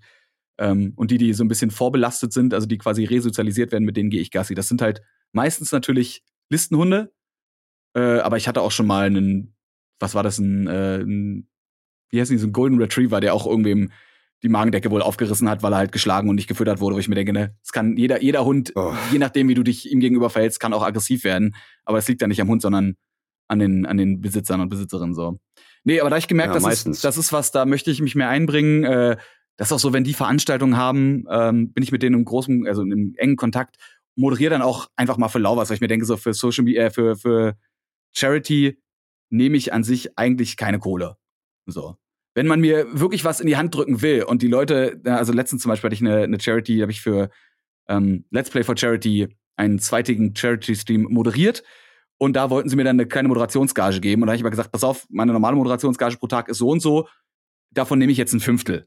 Weil dann könnt ihr sagen, okay, wir haben dir was gegeben und ich kann sagen, ich habe nur wenig genommen und irgendwie alle sind happy. Weil wenn ihr mir unbedingt was geben wollt oder ihr müsst mir sogar was geben, weil ihr irgendwelche Regelsätze habt, so dann, dann ist das halt so. Aber dann denke ich mir so, für Charity mache ich es für lau oder für so wenig, dass es nicht ins Gewicht fällt. Ähm, wie gesagt, gerade beim Tierheim bin ich halt im engen Kontakt, äh, habe am Anfang auch viel, viel Social Media Tipps natürlich gegeben. Muss jetzt aber sagen, deren Social Media Game ist so stark geworden. Was die, was die raushauen an Content ist so unglaublich gut. Mittlerweile bin ich, bin ich richtig stolz drauf, was sie machen. Ähm, nee, aber das ist einfach, weiß ich nicht, das hat sich, das ist anscheinend so ein Wesenszug bei mir, dass ich generell sehr hilfsbereit bin und äh, wahrscheinlich auch zu viel helfe. Und dann äh, nicht, Ja, nicht, manchmal äh, nicht manchmal kennt man das, ne? was, Dann- was ich brauche, aber so ist das halt. Ich wollte gerade sagen, da vergisst man sich selber manchmal. Das kennt man leider zu gut bei den Leuten, die oder bei den Menschen, die gerne immer helfen und dann äh, sich an letzter Stelle sehen. Das ist auch nicht immer das, das Feinste, aber das, was du jetzt berichtet hast, klingt ja nach einer richtig tollen Entwicklung. Also gerade habt mit sorry, mit Tieren ist halt, ne, also generell äh, Leuten oder, oder Menschen, Personen, Wesen helfen ist, äh, ist immer sehr, sehr dankbar. Aber gerade mit Tieren ist natürlich, ich bin ein super tierlieber Mensch. So, das ist für mich das Nonplusultra, da hingehen zu können. Und auch einfach dann immer, wenn ich meine Gassi-Runden machen, äh, mache, gehe ich auch einmal so durchs Tierheim und gehe noch bei den Katzen vorbei und gehe mal hier eine Katze streicheln oder guck mir die Vögel an oder irgendwie und quatsch kurz mit denen. Äh, weißt du, das ist einfach, das ist halt auch geil. Und es ist quasi wie ein Hund haben, ohne einen Hund zu haben. Also ich kann quasi. Das kann auch praktisch sein. Ne? Kann- Man kann, kann auch in Urlaub fahren, Gas- ohne dass man ihn abgeben muss oder jemanden holen Genau. muss oder so. Hat Vor- und Nachteile. Aber unabhängig von der finanziellen Spende, hat es ja scheinbar auch dann äh, super geholfen für das Social Media Game beispielsweise. Sie wissen, sie sind bekannt oder im Fokus oder ins, ins richtige oder entsprechende Licht gerückt durch eben die Aktion äh, Loot für die Welt beispielsweise. Also klingt doch wunderbar. Ich würde sagen, zwei Fliegen mit einer Klappe und Großlob an dich und an, an, an, auch an Loot für die Welt, also an alle, die beteiligt waren. Ähm, du hast eben gerade mittendrin nochmal angesprochen, mitten in so einem beiläufigen Satz, äh, dass du, wenn du Moderation machst oder so, ne, und dafür Gage hast du jetzt immer erwähnt, äh, mir, mir ist da eher das Wort Moderation aufgefallen. Mhm. Ähm, das habe ich am Anfang auch erwähnt, als ich hier vorgestellt habe, du machst YouTube, Moderation und so weiter. Den Podcast machst du ja eigentlich. Äh, wie, wie hat das eigentlich angefangen mit diesen Moderationen? Das wollte ich zum einen wissen. Wie kam es dazu, dass du Moderator wurdest? Äh, Weil, also ich meine, hast, bist du irgendwann aufgewacht, sagst, ja, heute werde ich mal Moderator. Gottschalk, tschüss mit dir, der vom Max kommt. Äh, einmal das will ich wissen. Und ich kann mir vorstellen, dass durch die Corona-Zeit, das ja bei vielen Moderatoren, Produktion und so weiter, das ein bisschen wahrscheinlich äh, in, in, zumindest online stattfinden musste oder Mhm. irgendwie zumindest nicht mehr so viel war wie auf Events, zum Beispiel, wie zum Beispiel der ESL-Meisterschaft, die du zum Beispiel moderiert hast. Mhm. Ähm, einmal, wie kam es dazu? Und zum anderen ist die Frage, wie sieht's in Zukunft aus? Willst du weiter in den Weg gehen? Was ist in Planung? Was gibt's Neues? Also mittlerweile muss ich auch sagen, bin ich ja, wenn man mich fragt, was ich beruflich mache, würde ich sagen, ich bin äh, Content Creator und Moderator. Oder auf meiner Visitenkarte steht, glaube ich, äh, Content Creator slash Host drauf. Einfach weil es so ein bisschen internationaler ist, ne? Ähm, ich weiß gar nicht, wie das angefangen hat. Ich weiß, dass ich schon immer nie wirklich Angst davor hatte, auf Bühnen zu stehen. Also ich habe auch Vorträge in der Schule zu jedem Thema halten können. Meistens habe ich mich nie vorbereitet, sondern die immer so ein bisschen aus dem FF irgendwie gehalten. Klar, war dann inhaltlich nicht so geil, aber zumindest war es unterhaltsam. Ähm, dementsprechend ne, auf der Bühne liegt mir das natürlich auch. Du musst natürlich, wenn du auf der Bühne stehst, du musst irgendwie eine gewisse Ausstrahlung, ein gewisses Charisma haben und vor allem keine Angst davor, vor Leuten zu moderieren. Gerade jetzt natürlich, ich habe früher Gitarre gespielt, da hatte ich was in der Hand. Meine ersten Auftritte mit, mit Tell You What Now hatte ich plötzlich nur noch ein Mikro. Das war so, okay, Mikro hier. Was macht die linke Hand? Wo? Hosentasche? Winken? Keine Ahnung. Nase kratzen? Ähm, nee, aber das, ich weiß nicht, das, das ist anscheinend was, das manchen Leuten liegt's, manchen Leuten liegt's nicht. Natürlich kann man immer noch Trainings machen, die einem helfen, besser zu sprechen. Ich bin zum Beispiel ein kompletter Autodidakt. Ich habe noch nie so richtig ein Sprechertraining gemacht, obwohl ich das vielleicht eigentlich mal machen sollte. Ich meine, ich habe so Atemtechnik und so kenne ich, aber weil ich zur Logopädie gegangen bin, das war ein anderes Thema. Aber ich habe nie wirklich professionell sprechen gelernt. Und ich bin, denke auch nicht, dass ich der professionellste Sprecher bin. Also immer, wenn ich so gerade hier im Podcast ne, so die internationalen Talents vor allem habe. Also die, die CSGO-Caster Maniac zum Beispiel ähm, war da, da denke ich mir so, Alter, das ist was, was, was die für Sätze raushauen, was die für einen Sprachfluss haben. Und ich stehe daneben und habe Probleme, drei Worte am Stück rauszubringen, ohne zu stottern. So. Und dann denke ich mir, nee, eigentlich ein bisschen, bisschen kannst du schon, aber es gibt natürlich immer noch den Vergleich von Leuten, wo ich mir denke, das sind fucking Moderationslegenden. So. Auch so ein Harry G oder so, ne? Das ist einfach. So ist das. Oder hier Sodakist zum Beispiel, äh, Sadokist zum Beispiel. Mhm. Auch großartiger CSGO-Caster. Nee, aber hab da einfach gemerkt, dass das liegt mir irgendwie. Ich kann moderieren, ich kann auch vor, vor Kameras gut moderieren, deswegen, das ist ja auch was, was bei YouTube so ist. Ähm, ist mir zum Beispiel aufgefallen, als wir Loot für die Welt, ich glaube, es war sechs gemacht haben, hatten wir keine Pre-Show, sondern es hieß nur, Frodo, willst du die Pre-Show machen? Und ich so, ja, was mache ich denn da? So, ja, keine Ahnung. Was anderthalb Stunden Zeit, mach halt. Und ich so, ähm, okay. und hab, das war so ein Ding, wo ich mir immer, immer wenn ich mir nicht sicher bin über meine Fähigkeiten, erinnere ich mich daran zurück und denke mir so, du hast es geschafft, anderthalb Stunden lang alleine zum Teil Content zu machen, aus dem Nichts. Wenn du das kannst, dann, dann kannst du alles moderieren, ja. Ähm, die ESL-Meisterschaften zum Beispiel sind so entstanden, dass die vorher Nixter, der Nixter Boy, der Niklas Kohlorts mittlerweile auf TikTok, ähm, moderiert hat und der im gleichen Management war wie der Smugel und ich. Und der dann aber irgendwann gesagt ah. hat, so Leute, ich bin erstmal raus, ich mach jetzt mal eine Weltreise. Und äh, natürlich die ESL-Meisterschaften dann zwingend, händeringend nach Moderationsmenschen äh, gesucht haben und das Management natürlich gesagt hat, ey, wir hätten hier wir hätten hier zwei großartige Menschen, den Angelo, den Asmugel und den Frodo. Habt ihr da nicht Bock? Und wir dann äh, das erste Mal in der Geschichte der ESL-Meisterschaften eine Doppelmoderation gemacht haben. Ach was. Ähm, mittlerweile bin ich aus dem Management raus und äh, Angelo übernimmt das Ganze alleine und macht das nach wie vor auch sehr, sehr gut. Ähm, ja, aber das war was. Und über die ESL-Meisterschaften bin ich ja dann im Endeffekt auch über diesen, an diesen Podcast gekommen. Das ist auch wieder so ein Thema, wo man sich denkt, so meine, meine ganz, mein ganzes Berufsleben ist eigentlich, ich bin immer nur in Sachen reingerutscht. Ich habe Flo random kennengelernt, weil ich ihm geschrieben habe, ey, hast du Bock auf Longboarden gehen? Bin dadurch in YouTube reingerutscht. Bin dadurch äh, bei Mediakraft in diese, in diese Moderationskanäle reingerutscht. Habe dadurch andere Leute kennengelernt, die bei Mediakraft gearbeitet haben, die dann später bei Dr. Freud mit uns zum Beispiel Nerdscoop gemacht haben. Der Robin Blase, der halt bei Mediakraft vorher so ein bisschen irgendwie auch mein Vorgesetzter war, glaube ich. Bin mir nicht ganz sicher. Oder zumindest die Kanäle geleitet hat. Ähm, und dann eben über, die, über das Management kommt man dann zur ESL-Meisterschaft und bei der ESL-Meisterschaft habe ich die Leute mhm. von Rostock Rotates kennengelernt. Also das ist die Produktionsfirma hinter diesem Podcast, die kennst du ja auch. Die machen ja viel für Logitech ja. unter anderem. Und dadurch, dass die eben mit Logitech zusammenarbeiten, hat mich die Sabrina von Rostock irgendwann mal angerufen und gemeint, du, ähm, kurze Frage, aber hättest du Bock, einen Podcast für Logitech, also für Blue zu moderieren? So, wie, komm, wie kommst du denn jetzt darauf? Wieso, naja, wir machen das für die und äh, wir haben ja mit dir auf der ESL-Meisterschaft zusammengearbeitet und du warst, du warst ganz nett und du hast anscheinend gut geredet. So, hast du da Bock? Also irgendwie, ich anscheinend einen kleinen, also ich, ich glaube, ich weiß auch, was es war, was die, was den Eindruck hinterlassen hat. ähm, und das hat dann anscheinend ausgereicht, dass sich diese Sabrina an mich erinnert hat und gesagt hat, ey, weißt du was, der Max, der war doch, der war doch ganz cool. Lass den noch mal fragen. Und äh, seitdem mache ich halt diesen Job hier und probiere jetzt auch gerade irgendwie so bei, bei Logitech vielleicht noch so ein bisschen die, in die Content-Creator-Ecke reinzurutschen. Aber ja, was aber andererseits auch so ein Problem ist, weil ich mir dann so denke, ey, wenn ich den Job nicht hätte, ich wüsste nicht, was ich mache. Ich habe IBWL studiert, also quasi einfach nur internationales BWL mit ein paar englischen Kursen und ein paar internationalen Kursen, womit ich nichts mache. Da war Management Marketing mit drin, aber ich habe damit beruflich noch nie so richtig was gemacht. Ich wüsste jetzt nicht, und das ist für mich echt ein hartes Thema, wenn ich mich irgendwo bewerben sollte bei einer Firma, wie ich mich da bewerbe, weil ich dann das Gefühl habe, ich kann ja eigentlich gar nichts. Und dann denke ich mir aber auf der anderen Seite, wenn ich mir so denke, was für Leute zum Beispiel als Social Media Manager irgendwo arbeiten, die, die ja eigentlich auch an sich keine Ahnung haben, sondern sich da so durchbullshitten, wenn ich jetzt mal ne, ehrlich bin. Ja, ja. Habe ich also irgendwas habe ich ja schon vorzuweisen, weil ich habe ja ne, ein Resümee an Sachen, die ich moderiert habe oder an Sachen, die ich ne. Aber irgendwie habe ich das Gefühl, das Eben. ist alles so nicht greifbar, dass ich nicht wüsste, wie ich zu einer Firma hingehen muss, wo mich keiner kennt. Wenn ich eine Firma habe, wo mich Leute kennen und ich sage, yo, braucht ihr noch wen? Dann kann ich mit denen auch privat quatschen und die wissen ja, was ich gemacht habe. So, bei denen muss ich mir nicht vorstellen. Aber wenn ich jetzt zu einer mir fremden Firma gehen müsste, wüsste ich persönlich nicht, was gebe ich denen von mir? Was würde ich, ich überlege, ich will mir eine Homepage bauen, ne? Ich habe mir die Homepage, glaube ich, vor einem Jahr schon gesichert. frodoapparat.de. Glaubst du, da ja. ist was drauf? glaub, glaub, ich, ich, ich, ich zahle seit fünf Jahren für eine Domain, die ich nicht, die ich nicht einmal irgendwie genutzt habe. Kenne ich. Aber Max, das ist so ein bisschen dieses Thema zu Beginn mit Social Media und dem Post auf, nennen es mal jetzt Instagram oder, oder TikTok oder wo, wo man sich immer zu schade ist und denkt, ah, das ist nicht gut genug, es muss so mhm. gut sein. Genau das Gleiche passiert hier irgendwie. Du stellst dein Licht unter den Scheffel und in Wirklichkeit hast du ja schon so viel gemacht am Ende, ne?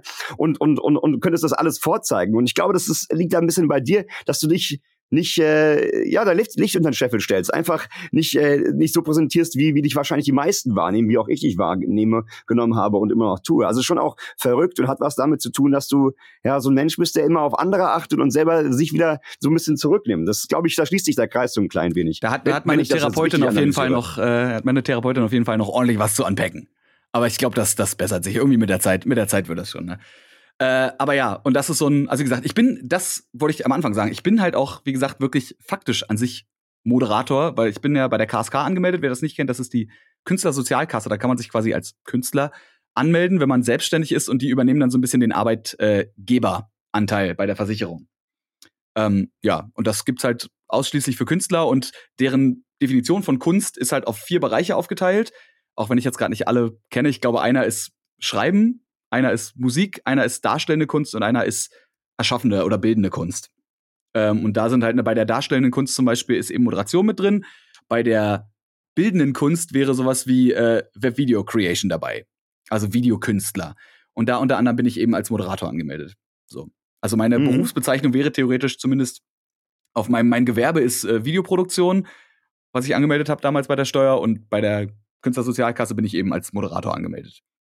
Verstehe, ja. Die kann ich auch jedem äh, selbstständigen Künstler empfehlen. Also das, die übernehmen viel. Das ist äh, ein Thema für sich nochmal, aber gerne auch mal googeln für alle, die vielleicht auch selbstständig sind und nicht wissen, wie, wie geht's jetzt weiter in Sachen Kasse.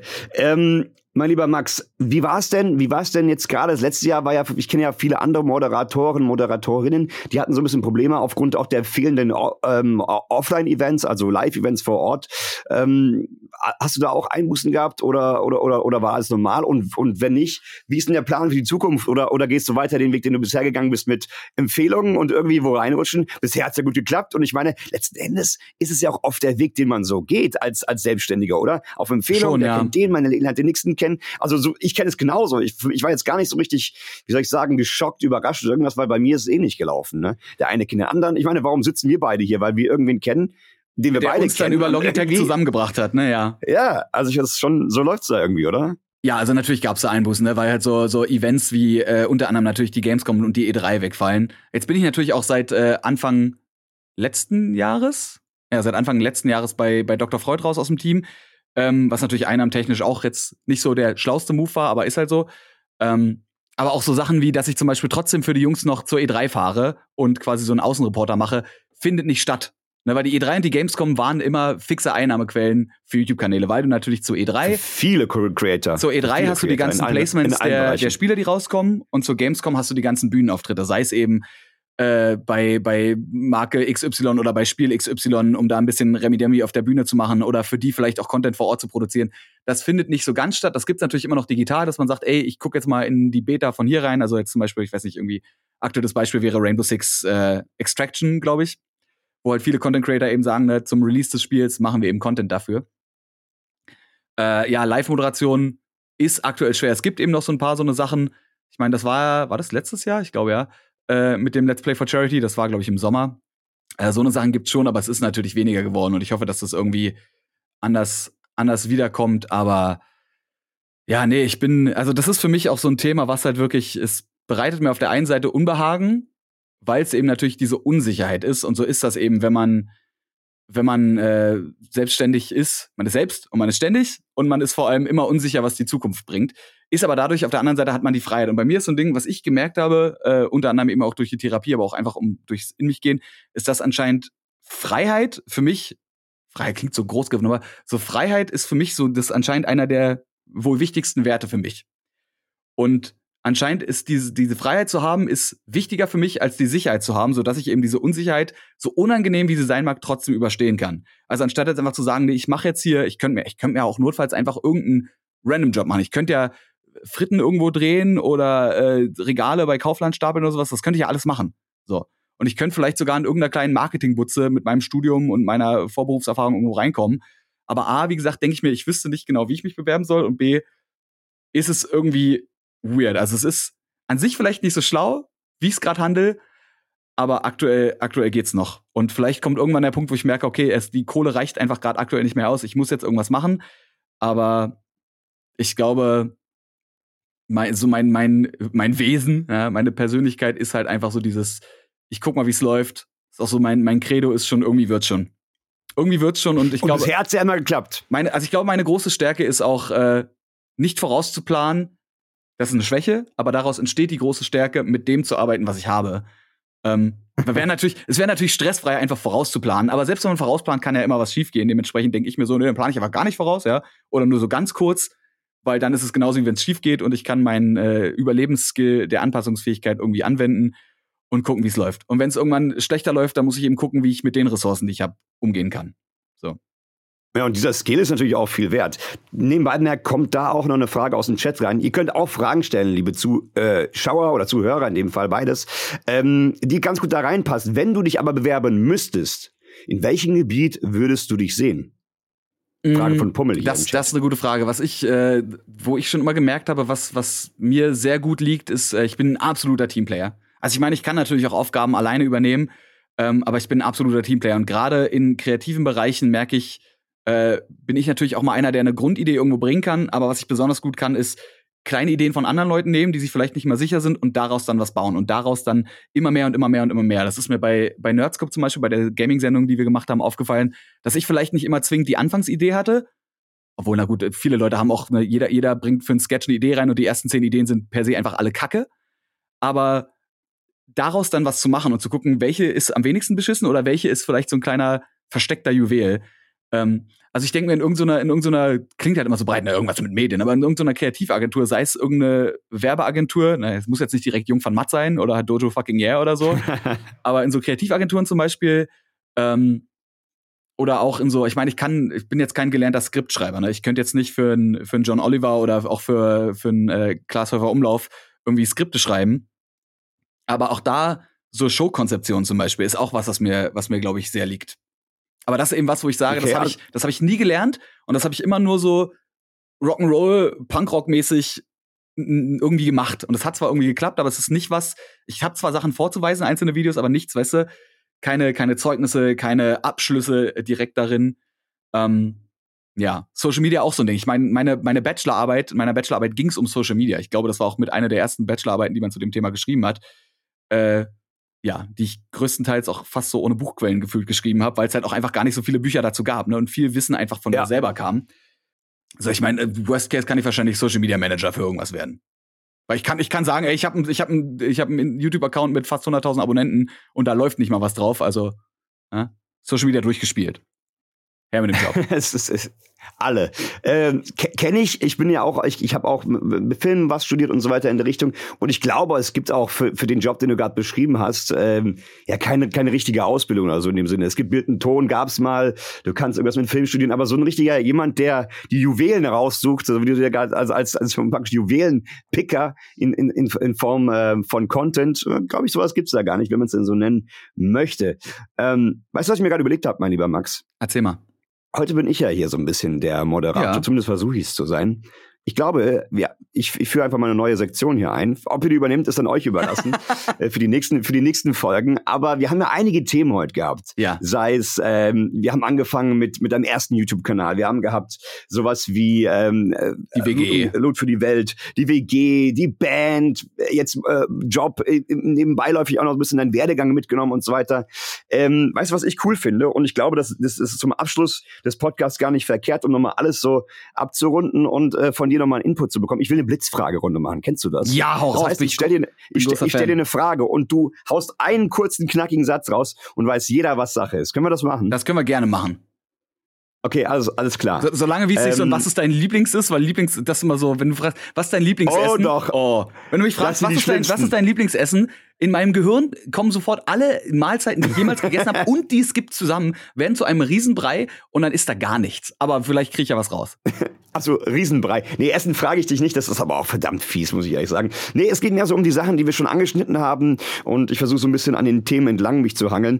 Ähm, erstmal vorab, Lieblingsgame, wenn du eins nennen müsstest. Oh, entweder Blitzfragerunde, mein Freund. Blitzfragerunde. Hau Oh, raus. Kann ich, Was kann ich in den rein Kopf nennen. Ent, kommt. entweder, je nachdem, wie ich Bock habe. Overwatch, wenn ich kompetitive, äh, kompetitives Spiel spielen muss.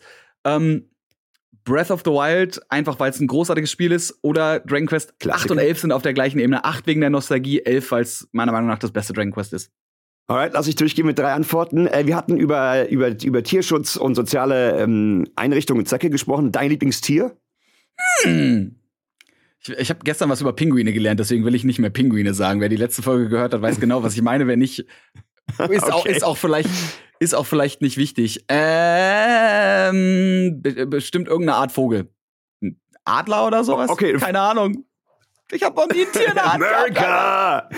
Komodo-Warane. Okay. Okay, Ja. alright. Dann haben wir die auch notiert. Lieblingsband und Song. Boom. Oh, wechselt, wechselt immer. Ähm, aktuell höre ich sehr, sehr, sehr viel ähm, Landmarks. Und ich glaube, da ist äh, Paralyzed ist der letzte Song des Albums, der dann aber sauber in den ersten Song des Albums Lost in the Waves übergeht. Und ich finde, diese beiden Songs hintereinander funktionieren sehr gut. Gute Antwort. Und jetzt auch noch eine Frage aus dem Chat.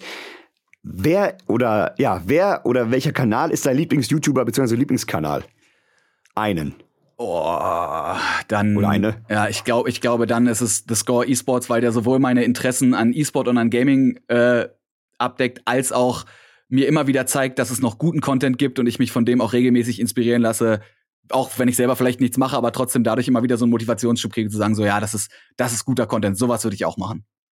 Alright, und äh, zu guter Letzt, ich trenne das nämlich ein bisschen, weil YouTube ist ja nicht unbedingt immer live, aber Lieblings-Twitch-Kanal, wo, wo guckst du rein, wenn du mal Livestreams guckst oder guckst du gar nicht? Ich guck tatsächlich super, super wenig Livestreams irgendwie, weil äh, ich glaube ich, auch wenn live ja jetzt wieder, wieder groß wird, äh, ich ja als jemand, der mit Fernsehen groß geworden ist, sich so sehr dann über On-Demand wie YouTube gefreut hat, dass ich mir denke, nee, warum sollte ich denn jetzt wieder zurückgehen und mich, mich einschränken lassen in wann gucke ich was?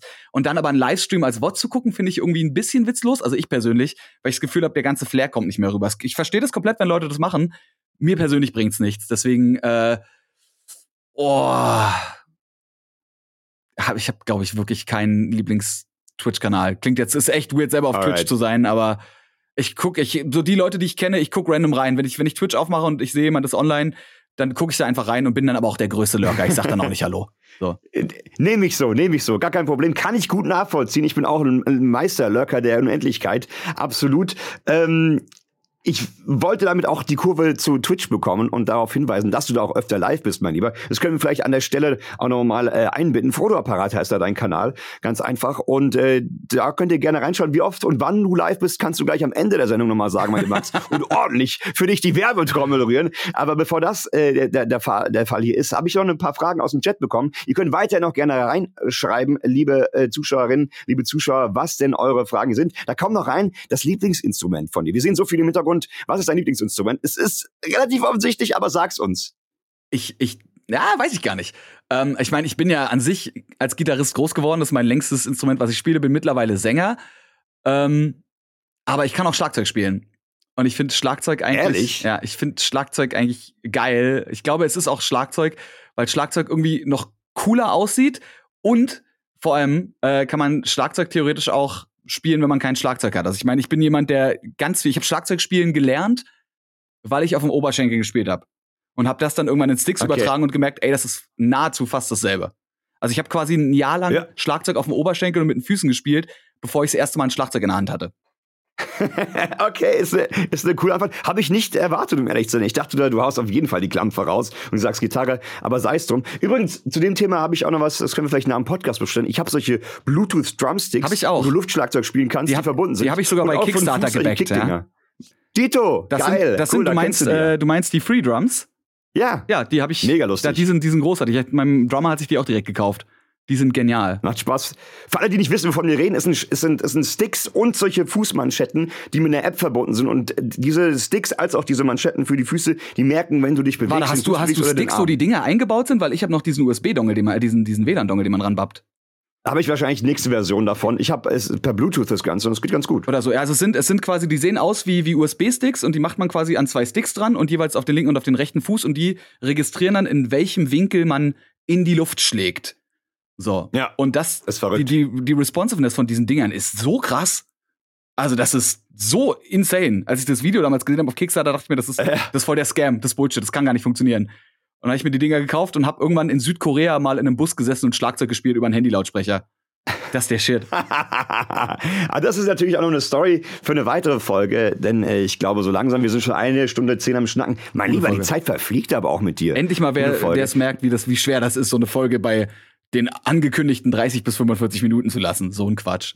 Ach, so ein Ach, da, da lachen dort Hühner. War doch, war doch interessant und spannend. Ähm, ich würde sagen, Max, ich weiß nicht, ob das hier so üblich ist, aber ich habe es schon öfter gemacht. Die letzten Worte, die lasse ich dir. Ich bedanke mich schon mal für deine Zeit und äh, es war spaßig interessant und ich habe wieder mal Einblicke bekommen, die ich nicht von dir wusste und nicht von dir kannte. Also Respekt. Du plauderst gerne aus dem Nähkästchen, das sehe ich und höre ich gerne.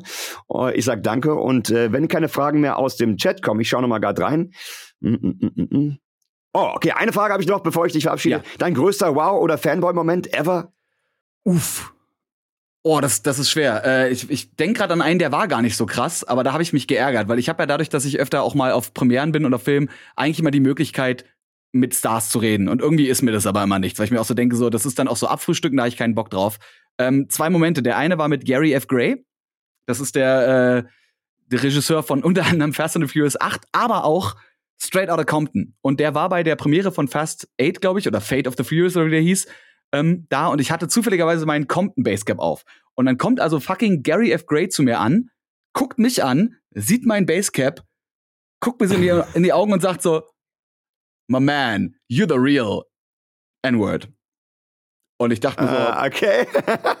danke, Bruder. ähm, und das, der, der einzige Star, bei dem ich mich geärgert habe, ihn nicht anzusprechen, war Tom Hanks. Den, äh, der war, was wow. war das Hologramm für einen König, war das, glaube ich, im Film. Und danach gab es noch so ein Get-Together in so einer komischen Zigarrenlounge irgendwie. Und der lief da rum. Und ich habe die ganze Zeit mit mir gehadert, ob ich jetzt zum ersten Mal hingehe und ihn frage, oh ob wir ein Foto zusammen. Weil Tom Hanks wirklich einer meiner absoluten Lieblingsschauspieler ist. Ja, und voll, ey. Oh mein Gott, das kann ich mir gar nicht vorstellen, und dann neben wir, Tom Hanks zu stehen allein dann schon. Sind wir, dann sind wir halt gegangen. Das Ding ist, ich war halt, also ich bin mit dem Robert Hoffmann da, äh, Hoffmann da gewesen, der das Ganze auch veranstaltet hat.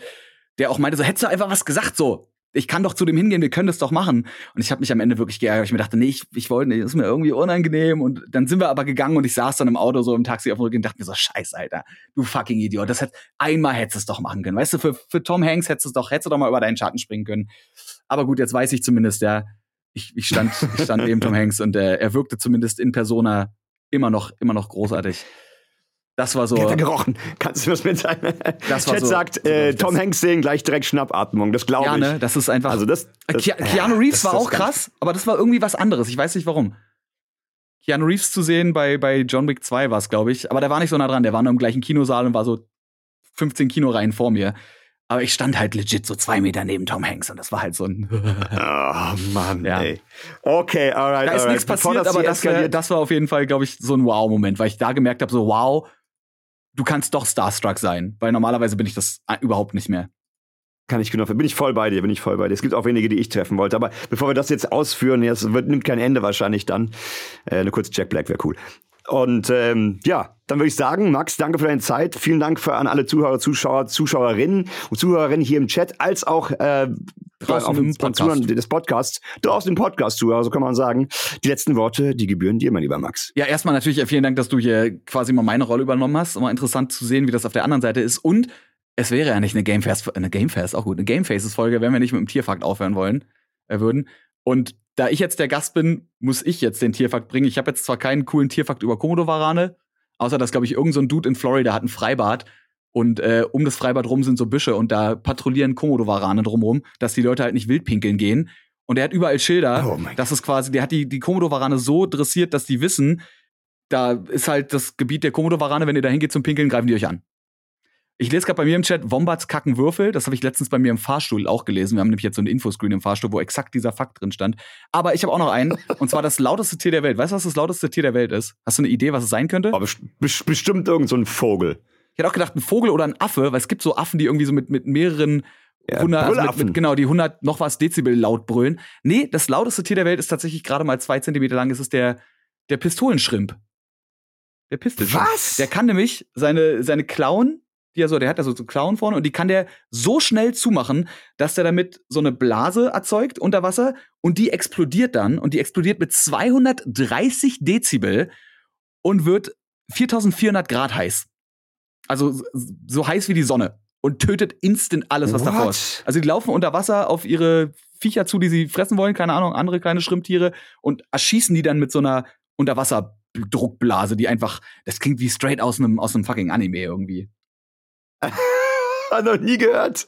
Die, äh, also, ne? Der, der, der, boom, tot. 230 Dezibel, 4400 Grad, Pistolenschrimp, zwei Zentimeter lang.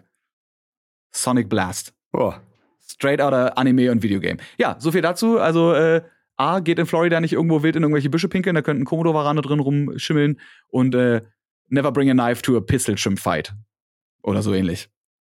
Danke. Ich glaube, mit den Worten können wir uns verabschieden. Danke, Max. Tschüss, macht's gut Danke und bis zum Zuhören. nächsten Mal. Wir sehen uns nächste Woche bei Folge 76 von Game Faces. Powered by Blue. Ist komisch, das jetzt abzumoderieren. Tschüss.